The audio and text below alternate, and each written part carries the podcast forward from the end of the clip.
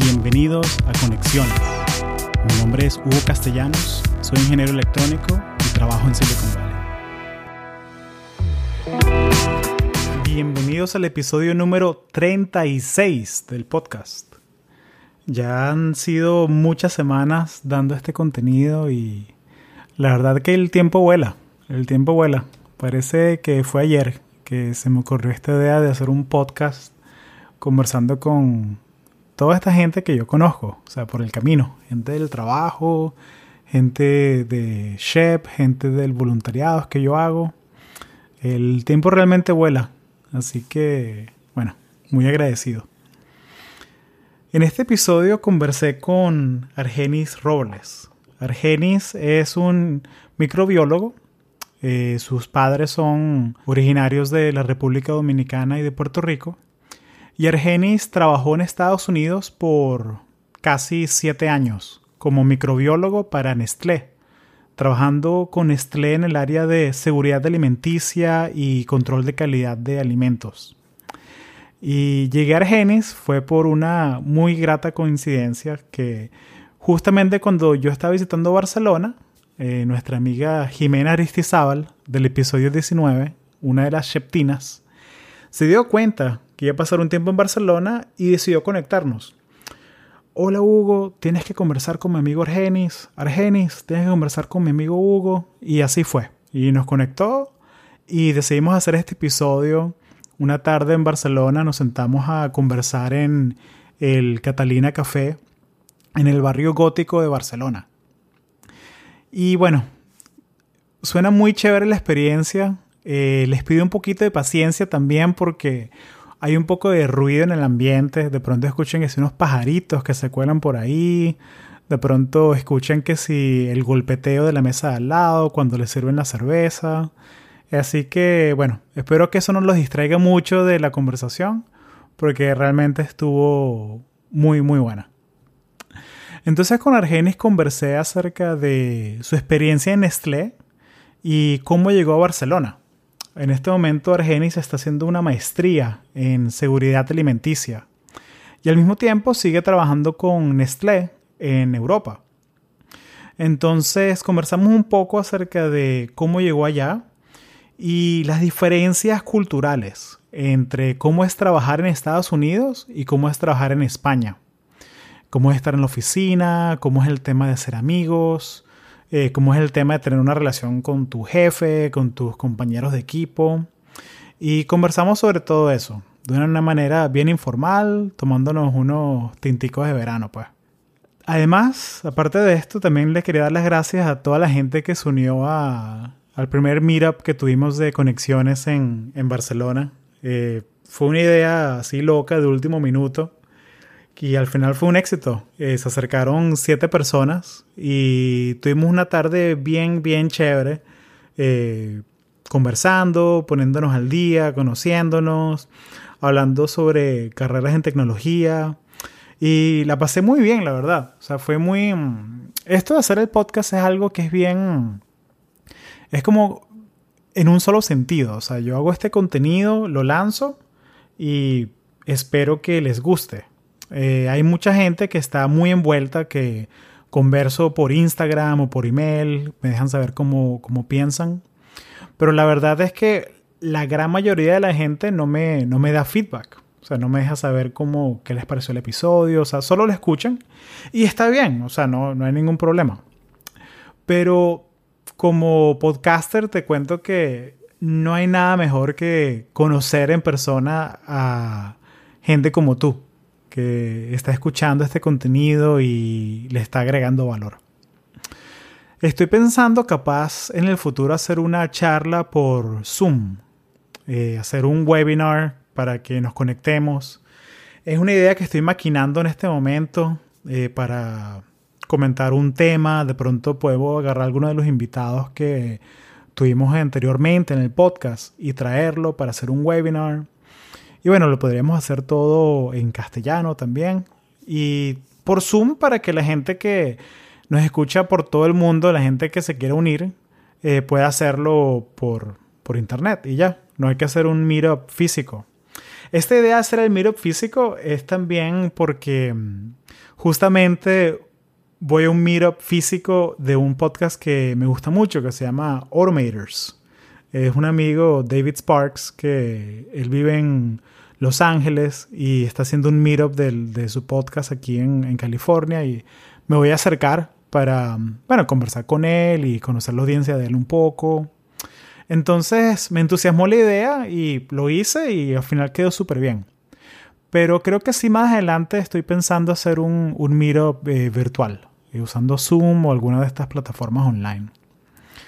Así que te pido que déjame saber si te interesaría unirte a un meetup virtual. Eh, me puedes mandar un email a conexionespodcast.gmail.com o me puedes agregar a Instagram, arroba conexionespodcast, o me puedes escribir por Twitter, también por arroba conexionespodcast. Y bueno, sin más, aquí te dejo el episodio con Argenis Robles, microbiólogo, en vivo desde Barcelona, España. Gracias.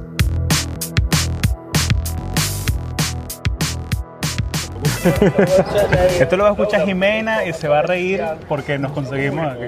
Sí. Vale. Entonces, Argenis, bienvenidos a Conexiones. Gracias, gracias.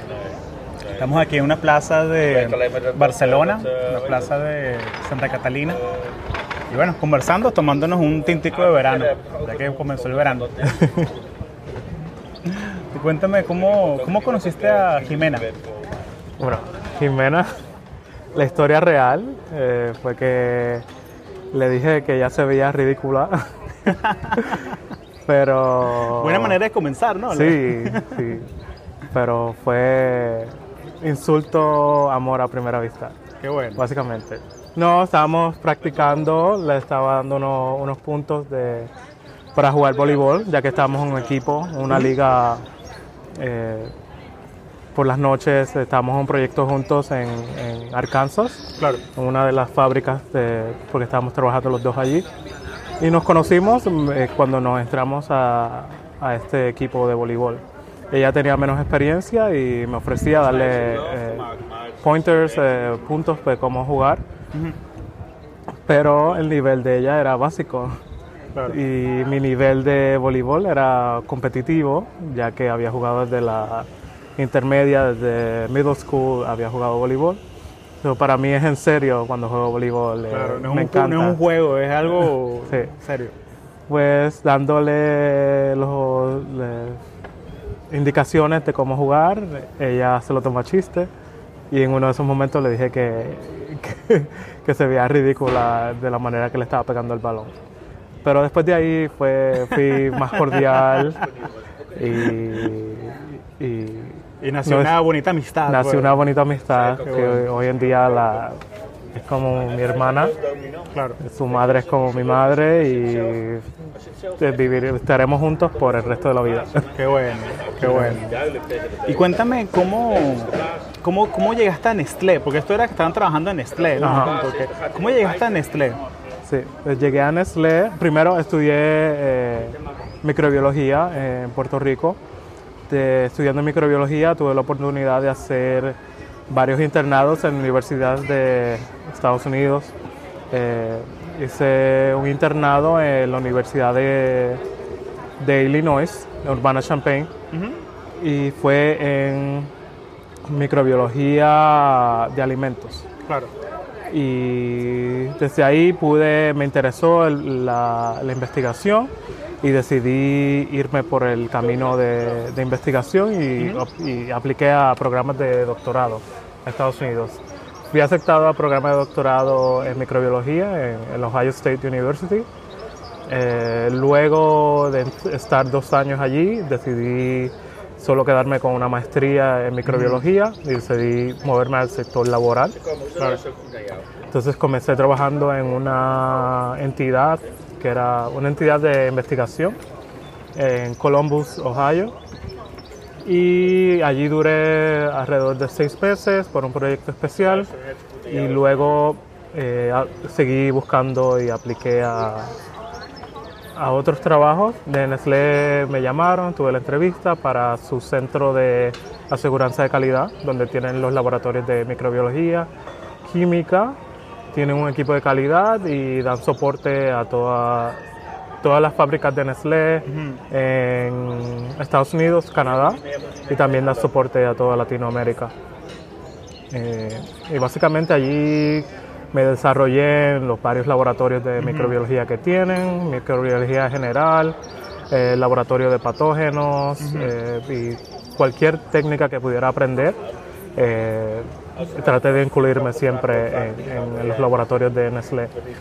Eh, luego de eso eh, surgió una oportunidad para irme a operaciones o manufactura y trabajé en la fábrica de Lean Cuisine and Stouffer's, eh, que son marcas de Nestlé.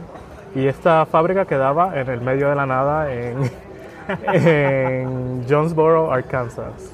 O Arkansas, como le dicen en inglés.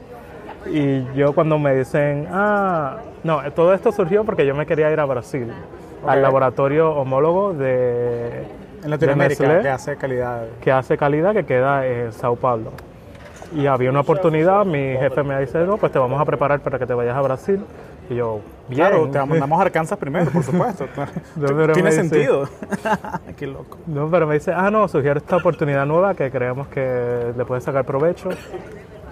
Pero es en Jonesboro. Y yo, ¿dónde diablos es Jonesboro? Y mira, me gusta la geografía, pero Jonesboro nunca me había imaginado que iba a vivir en ese sitio. Y es un pueblo que está en la frontera entre Tennessee y Arkansas. Una hora de Memphis.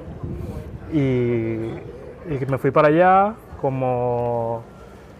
Primero era como una misión para darle soporte al laboratorio de microbiología que tenían dentro de la fábrica. Listo. Y luego de dos meses me ofreció una posición permanente eh, para dar soporte en, en manufactura, en el equipo de calidad y también eh, supervisando el laboratorio de microbiología, ya que hacíamos las pruebas a nuestros propios productos antes de liberarlos al mercado. Y allí duré un año, así fue que como conocí a Jimena en un proyecto de mejora continua para la fábrica Claro. en el cual ella fue eh, básicamente mi jefa. Luego de eso, eh, por conexiones, por Claro, el poder La- de las conexiones ahí actuando. sí, toda la gente que conocí trabajando en la fábrica, la gente que venía así por temporadas, surgió esta, esta posición a nivel corporativo que era para hacer las auditorías de cumplimiento. Se llaman Quality Compliance Assessments. Y estas auditorías lo que hacen es eh, que verifican que todas nuestras fábricas, de, por ejemplo, de Estados Unidos, que cumplas con los estándares de Nestlé, cumplas con las regulaciones del gobierno eh, y los estándares internacionales. So, yo iba de... Me, me gustó esta posición, apliqué, eh, me lo fui aceptado y me moví de nuevo a Ohio Claro. en Columbus, Ohio, de donde trabajaba de nuevo desde el laboratorio principal, pero estaba en la división de eh, calidad corporativa. Entonces, Me reportaba, tenía dos jefes, tenía una jefa en el laboratorio y tenía una jefe, y un jefe en- a nivel corporativo. Y era responsable de preparar las auditorías anuales, eh, verificar que se llevaran a cabo Claro. y cualquier eh, no conformidad que hubiera que fuera arreglada por las fábricas. Era preparar las auditorías, per- ah, performing them, eh, ha- haciéndolas y, eh, y el cierre de esas auditorías.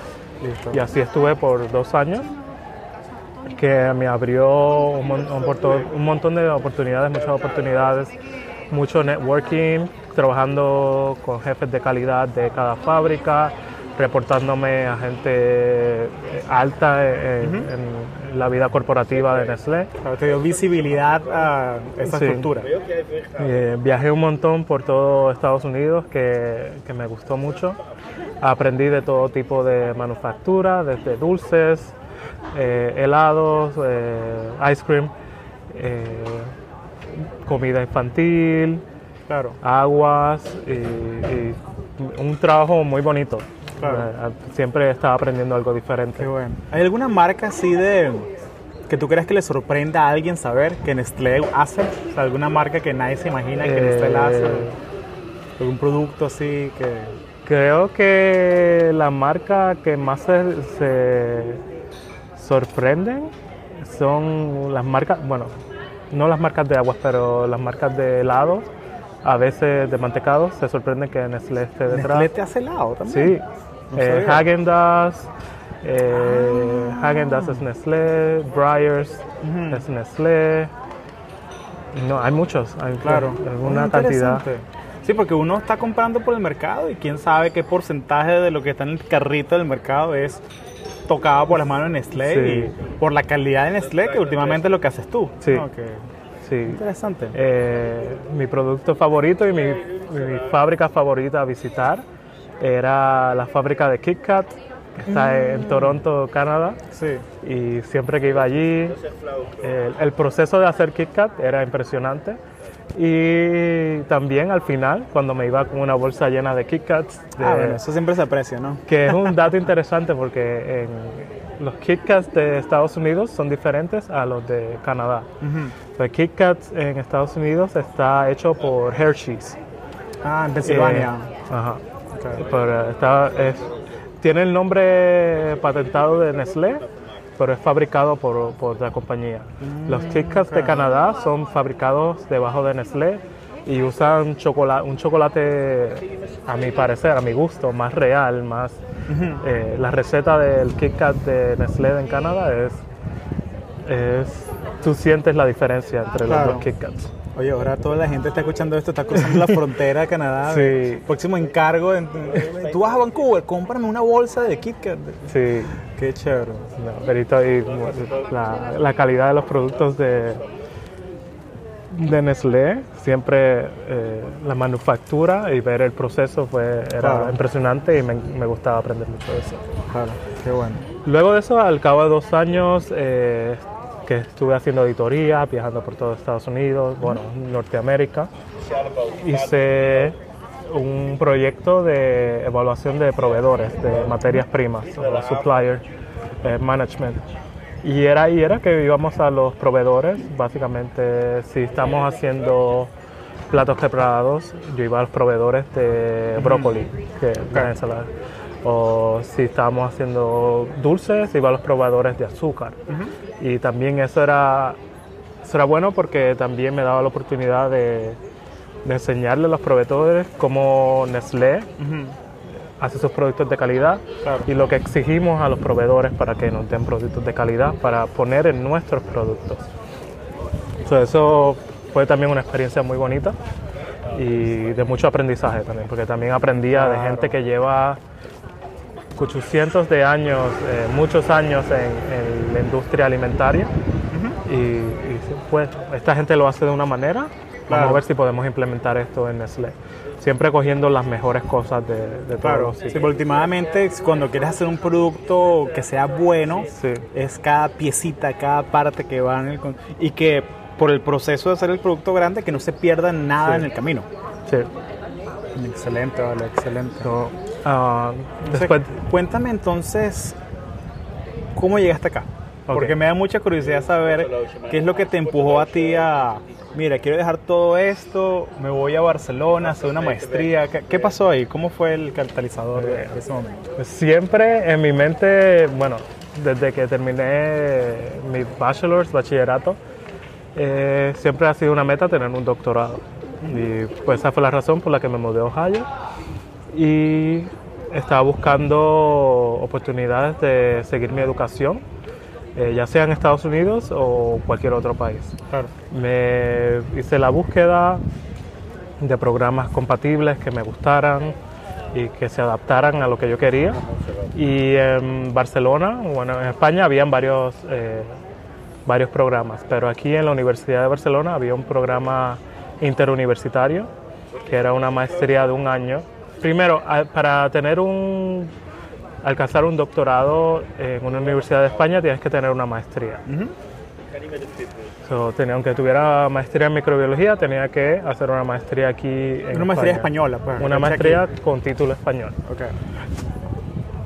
Pues básicamente dije, pues voy a coger una maestría que en verdad aprenda y que me especialice en lo que yo quiero. So, busqué este programa, programas de seguridad alimentaria, programas de microbiología, programas de calidad. Entonces, aquí en Barcelona, varias universidades ofrecían un, programa similar. Por ejemplo, en la Autónoma tienen un programa de calidad y bienestar de, bienestar animal. Es más dirigido a la producción de eh, cárnica. Claro. Eh, entonces también este de Universidad de Barcelona era un programa un poquito más abierto, que es de seguridad alimentaria, que abarca todos los alimentos, seguridad alimentaria en el ámbito químico, eh, físico, microbiólogo, y pues así también eh, reforzaba mis conocimientos de química, porque cuando trabajas en, en la industria alimentaria te dice, este alimento puede presentar un peligro pero no siempre va a ser de bacterias, siempre puede ser pesticidas en los alimentos o que no tengan los valores, valores nutricionales que deben, o hasta el etiquetado de alimentos es, algo muy importante. Claro, que tienes alergias, que están expuestas en la fábrica a algunas nueces o cualquier cosa que la gente es alérgica, ¿no? Sí. Y también... Si quiere, pausamos 30 segunditos, vea que pasan estos chamos. No, porque lo que me gusta de este es que agarra la voz bien y los ruidos que si de afuera, yo los puedo bajar, los puedo bloquear un poco, pero este ruido así tan fuerte no, no puedo. Una pausita. Estos eran como que de, de, de, middle school, algo así. Sí, aquí hacen muchos viajes de... De que se gradúan o algo así. Sí, de otros países incluso, que vienen aquí por varios días. Viajes culturales. Ah, claro, se presta para eso, ¿no? Porque, sí. Bueno, que sí, la Catedral del Mar, Sagrada Familia. Sí, perfecto. Excelente. Entonces, porque a veces la calidad no es solamente ver que todo esté bien, pero también ver que no esté expuesto que sea cosas de nueces o de la fábrica, ¿no? Sí. Es, que hay de todo ahora. Está, bueno, las alergias comunes como a, las nueces, alergias al pescado, ahora algo, gluten, ¿no? algo muy popular que ahora es el, gluten. mucha gente está descubriendo que tiene intolerancia o es alérgica al gluten. Pues hay que tener mucha, las compañías alimentarias, la industria alimentaria tiene que tener mucha ah, mucho cuidado. Mucho cuidado, mucha responsabilidad en los productos que ponen en el mercado. Claro. Luego empiezo pues me aceptan en el programa de maestría con condición a aceptación al programa de doctorado. Eh, estoy interesado en un doctorado industrial, que sería básicamente eh, tú diseñas un producto, una patente, si eres eh, auspiciado por una compañía externa, ya sea una compañía grande o una compañía pequeña que quiere implementar un, un proceso. Sí mi interés era eso, hacer, un doctor, hacer mi maestría y hacer un doctorado industrial donde, haga, donde yo desarrolle un proceso que sea utilizado en la seguridad alimentaria o, o procesos de industrialización de alimentos. Y básicamente este último año he estado eh, ejerciendo o cogiendo clases de máster, haciendo presentaciones de seguridad alimentaria y ahora termino eh, el próximo mes eh, el máster en seguridad alimentaria. bueno. Sí, eh, ha sido, digo, retador, porque adaptarse a, la escuela, a la universidad, luego de que tú hayas salido, has estado varios años fuera de la, Sí, el ambiente académico, de, estar agarrando clases, entregando tareas, o estás trabajando, trabajando, ¿no? Sí, y eso... claro, ¿qué ha sido lo más difícil así de adaptarse que, eh, volver a eh, como que ser rápido en leer, leer, tratar de discernir qué es lo importante de, un paper, o qué es lo que necesito, o resumir. Eh, o qué exigen los profesores de hoy en día. a mí los profesores de mi bachillerato es, mientras más palabras tengas que, que argumenten tu punto de vista, mejor. Aquí en España es más como que dime la razón, en concisa, breve, y, pero Claro. que tenga validez. Claro, que así que mándame un tweet, pero que tenga la... Sí, que me básicamente conteste la pregunta. mi última clase fue que estaba cogiendo el módulo de comunicación de crisis y de seguridad alimentaria. Estamos viendo varios temas, crisis de la historia, como la crisis de la carne eh, de caballo, Claro. donde se introdujo carne de caballo y se vendió por carne de, de vacuno. de- ujú. Y tuve un profesor que me dice, en cinco líneas, en un párrafo, dime qué fue todo lo que pasó. Mm, y eso, hay muchas cosas que pasaron para llegar a, Claro. a este nivel, muchas compañías que se vieron envueltas, Nestlé fue una de ellas. Y que a propósito yo hice pruebas de, de ADN para verificar que la carne que se estaba vendiendo en Estados. Unidos no tenía carne de vacuno, eh, no tenía carne de caballo. O sea, es, es interesante ver cómo todo Claro. eso que yo hice en mi vida laboral vuelve aquí. Te persigue, en claro. este máster. Eh, Interesante. pero sí, eh, ha sido muy interesante. Claro. También volver a estudiar eh, ya con experiencia laboral y estar en un grupo que es particular porque hay gente, hay estudiantes de 21, 22 años que salen de la carrera de grado, como se dice aquí, que sería el bachillerato en Estados Unidos, van directamente a un máster o personas que ya han trabajado Claro. que y están trabajando también a su vez mientras hacen el máster, que se, que se toman las cosas de diferente manera. Claro. Entonces se hace, eh, son retos hacer trabajo en grupo. Claro. eh, no es lo mismo hablar, hablar con alguien que se acaba de graduar que con alguien que ya tiene 40 años y tiene 20 Sí. años de experiencia. ¿no? un poco frustrante, pero ha sido divertido. Claro. ¿Y, de- Fue- y de dónde es la gente que viene a hacer ese máster? ¿Es de Europa? Y- Sí, eh, la mayor, bueno, está en una mitad. Hay una mitad que son españoles, mayoría catalanes, áreas de Catal- toda la área de Cataluña, mayormente de Barcelona, eh, y hay otra mitad que son latinoamericanos. Ok. Mucho eh, gente de Sudamérica, Ecuador, hay gente de Perú, Chile, Costa Rica, Colombia. Son gente que ya ha trabajado en el sector alimentario y quiere adquirir un cargo o un puesto mayor. en- y la- esta maestría le viene muy bien Claro, encaja a muy nivel. bien. Y que es un título de una universidad, de, bueno, de las mejores universidades de, de España. Que, que Universidad de Barcelona y la Autónoma se consideran entre las, las top de, de España.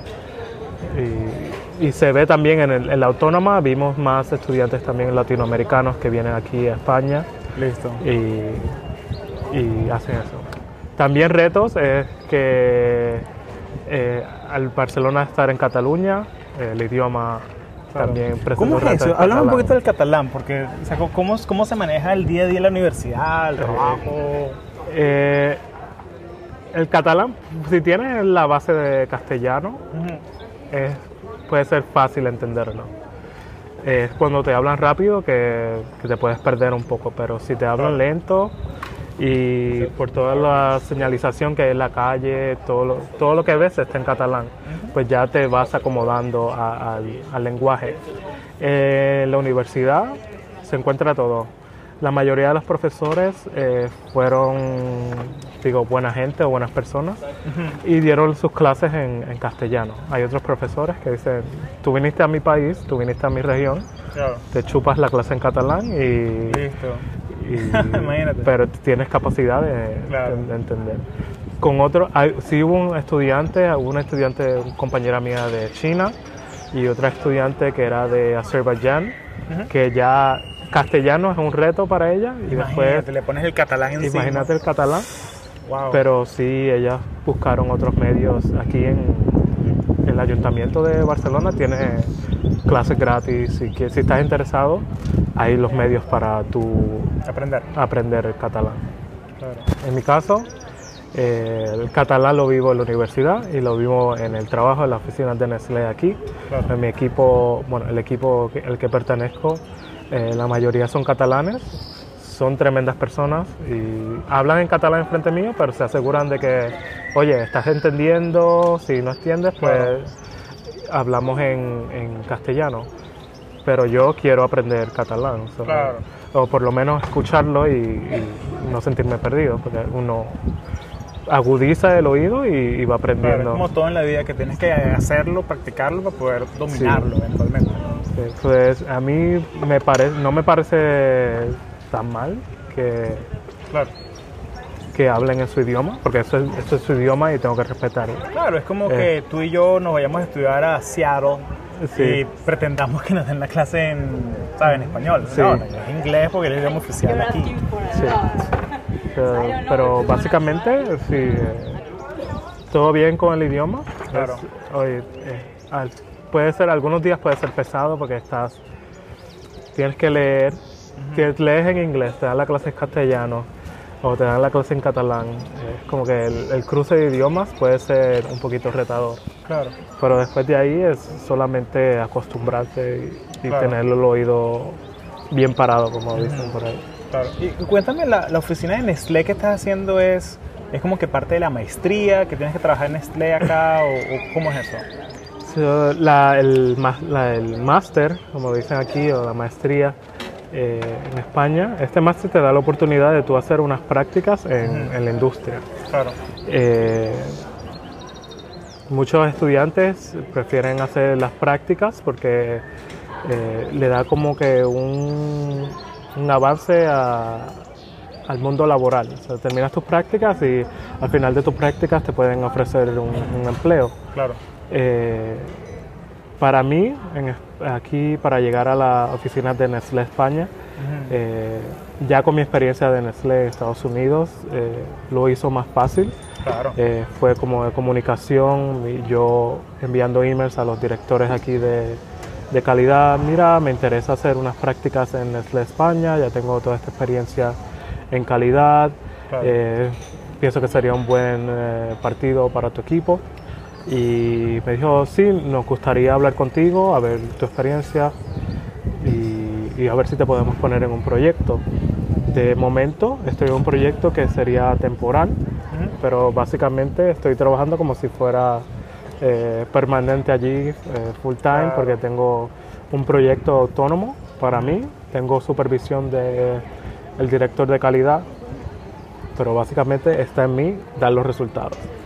Eh, trabajar aquí en, en Nestlé España es muy diferente a Estados Unidos y lo digo en, en- en el ámbito de, de la rapidez con que se trabaja. ¿En qué sentido es diferente? Aquí es más relajado, eh, un toque más familiar de equipo. eh, te puedes encontrar con varias, eh, varios tamaños de experiencia. Tengo compañeros que llevan 20 años y han trabajado en todas las partes de manufacturación de Nestlé en España.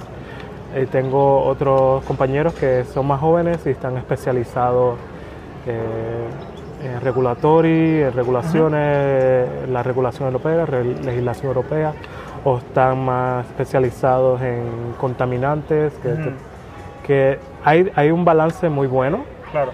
Y también está el toque familiar que, que se preocupan por ti. Claro. Eh, también algo muy chistoso es que, y esto viene desde el principio que me mudé a España, a mí me tomó básicamente un mes hacer todo mi papeleo de eh, cuenta de banco, tener mi Sí. tarjeta de residente, tener eh, empadronamiento, que es el registro de donde vives.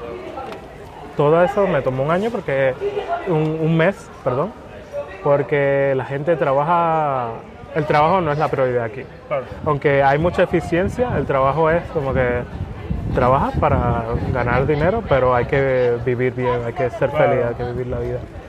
Y eso me gusta, pero también a la misma vez me, me frustró un poquito, porque yo venía desde Estados Unidos donde pediste algo hoy y ya lo tienes mañana. Eh, en los bancos aquí abren de 9, a, de 9 de la mañana a 2 de la tarde. No vas a encontrar un banco abierto por la tarde. Ah, oficinas gubernamentales son también particulares en horario. En Nestlé también tomó dos meses para hacer todo el papeleo de que, desde el día de, de que me dijeron que sí, que, que voy a poder hacer ese proyecto, hasta el día que comencé. tomaron dos meses. O sea, me dijeron en octubre, sí, te queremos que vengas, te incorpores al proyecto. Y me dice, pero vas a tener que esperar eh, hasta después de Navidades. Y yo, ok, Bueno, vale. listo. no- Nos Bueno. vemos en después de Navidad. Feliz año. Sí. Entonces el proyecto que entré a, a trabajar es un proyecto de simplificación ahora con las nuevas directrices del, del CEO, eh, de Nestlé, el nuevo CEO, Mark Snyder. Él quiere que, y como todas las compañías, la globalización, quieren rapidez y eficiencia. Claro. So, en, en Nestlé hay muchos procesos a nivel global que se podrían simplificar e integrar. Uno de esos procesos es el, el sistema de gestión, eh, o Quality Management eh, y Safety Management. Eh, los sistemas de gestión de calidad, de seguridad laboral y medio ambiente. Se hizo una iniciativa para fusionar esos tres sistemas de gestión en Sí. uno, simplificarlos y luego integrarlos a nivel eh, de- de- a nivel ibérico. So, básicamente que solamente haya un sistema de gestión para todas las fábricas de Portugal, fábricas de España y las oficinas centrales, que son tres aquí a nivel ibérico. Y mediante este proyecto eh, me he dado la oportunidad de eh, instruirme más en, los estándares internacionales de gestión de calidad, que es la ISO 9001-2015, que es para ofrecer eh, el manejo de productos y servicios. Y también he aprendido mucho sobre seguridad laboral y medio ambiente. Eh, Nestlé como compañía multinacional súper reconocida quiere estar al frente de, cómo se protege el medio ambiente, iniciativas para el reciclaje, en sostenibilidad de, alimentos y por eso estamos desarrollando proyectos de mejora continua en base a esos temas. Y pues sí, he estado Excelente, cinco excelente. meses en, en ese proyecto y me va súper bien, tengo mucho apoyo Claro. de mi equipo, eh, también tengo el respeto y, y la confianza, que también es muy importante eh, ganarte eso, que, que aunque te dan responsabilidad, significa que, que te respetan y esperan que tú hagas un buen trabajo sobre eso. Claro. Excelente. Y cuéntame un poquito de cómo es o sea, la vida profesional aquí. O sea, cómo es vivir aquí el...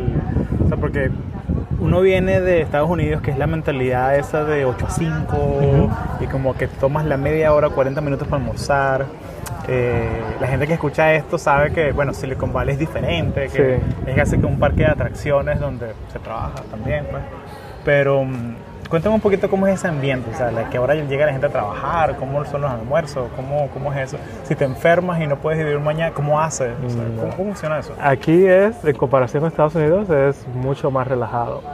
Aquí, por lo menos en Nestlé, que ha sido la oportunidad que he tenido de ver, eh, te, te digo un día completo en una oficina, en la oficina de Nestlé. Excelente. Eh, yo naturalmente, yo usualmente llego de 8 a 8 y media, pero podemos llegar de 9, 9 y media.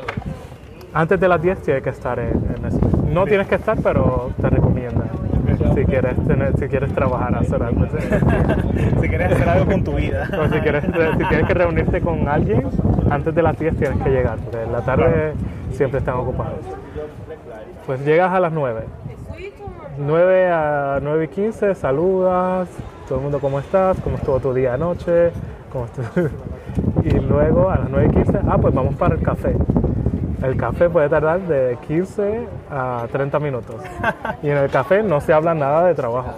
En el café estás hablando de... Puedes hablar de tu vida personal, El chisme, ¿qué, hablar- qué pasó en Game of Thrones? Sí, Eh, qué pasó en la novela de ayer, qué pasó en Game of Thrones. Hoy, por ejemplo, hablamos de Game of Thrones por media hora. y yo, chicos, tengo una reunión a las 10. Pero sí, eh, hablan de sus niños. Tengo varios compañeros que tienen ahora niños pequeños y básicamente es la vida de ellos ahora. Y hablan de sus niños. Pero sí, es, es muy ameno el café.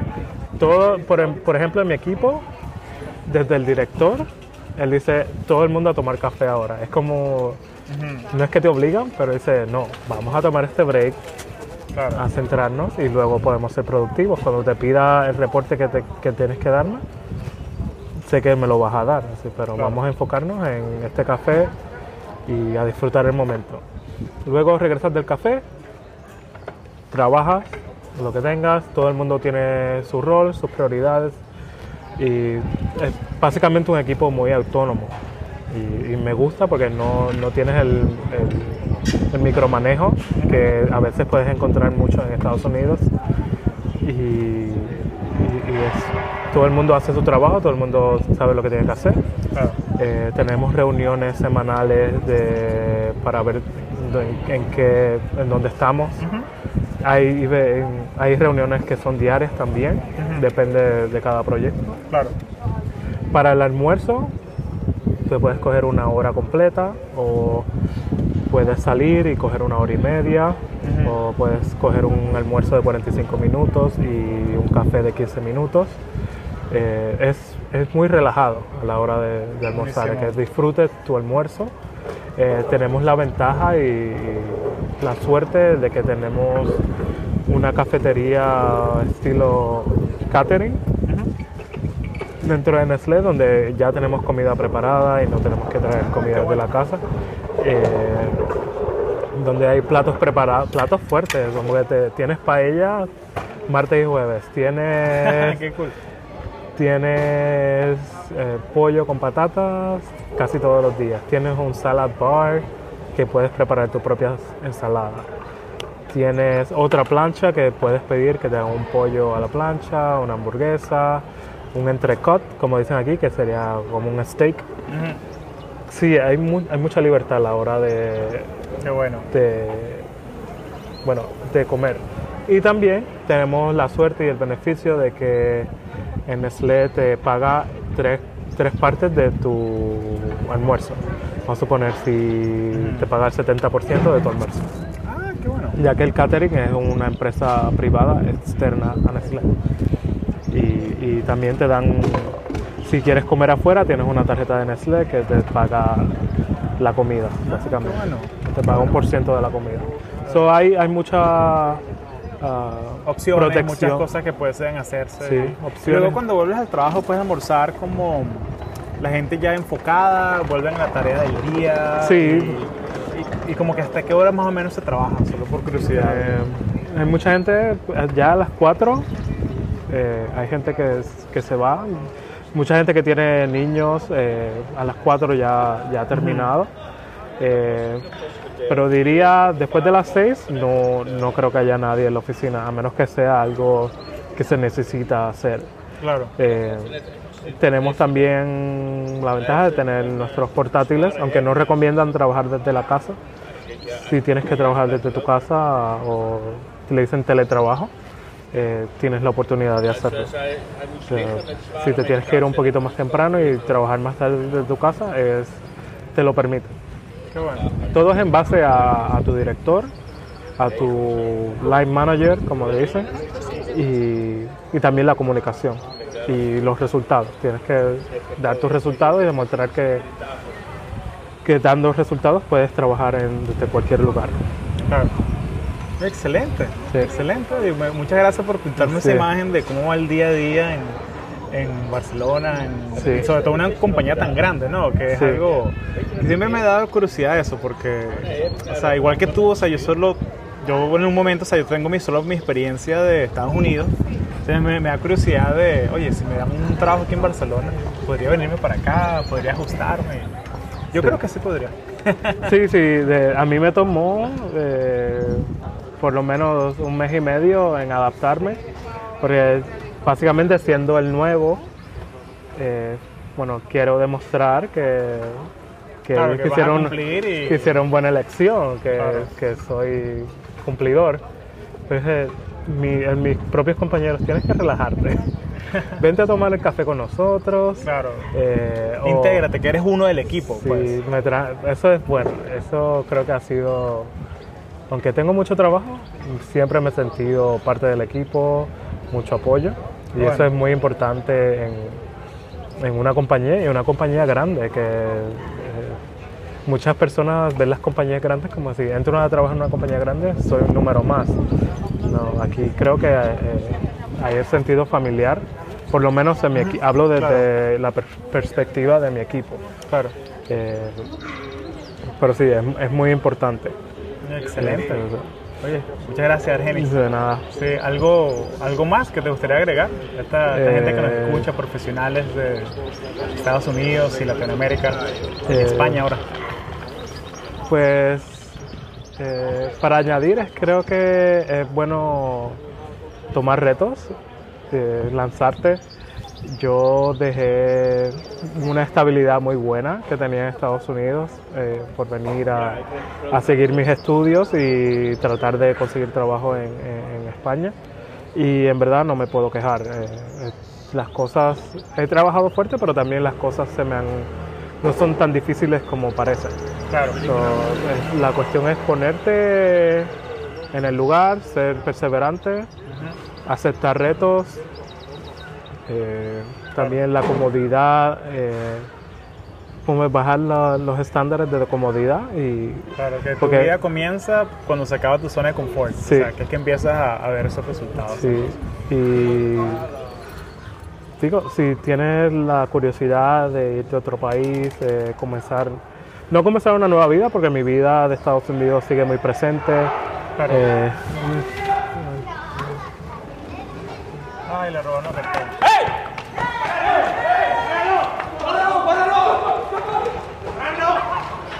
eh, No te preocupes. no te preocupes. No, igual, igual terminamos bien. sí, No te preocupes. Oye, bienvenido a Barcelona. Gracias. Oye, muchas gracias. gracias. Muchas gracias. la- Qué buenísimo, la verdad. Qué buenísimo. Aprendí muchísimo. Ojalá, ojalá lo agarran. Sí, lo cogí el teléfono ahí. Ah. Experiencia de Barcelona. Acaba de salir Sí. corriendo un muchacho que se robó la cartera de alguien. Uf, Entonces, si vienen a Barcelona, cuidado con los, carteristas. Ese sería el último consejo que yo le sí, agregaría. con pendiente a tus cosas. Pendiente Sí. a, a tus cosas. Siempre el, el bulto, como lo tengo aquí, siempre, Siempre debajo al de frente, una siempre al ladito, claro. Siempre Eh. andar sin, claro, andar bien humilde, bien, bien tranquilo. Sí, es que es, eh, ese es uno de los, digo, de las downsides de Barcelona, que eh, robo eh, es, es muy, está muy campante ahora. Mm, Bueno, hay que Pero- andar con cuidado, entonces. Eh, pero es tener, estar alerta. Claro. Excelente. Oye, muchísimas gracias. De verdad, me divertí muchísimo. Gracias. Gracias a ti.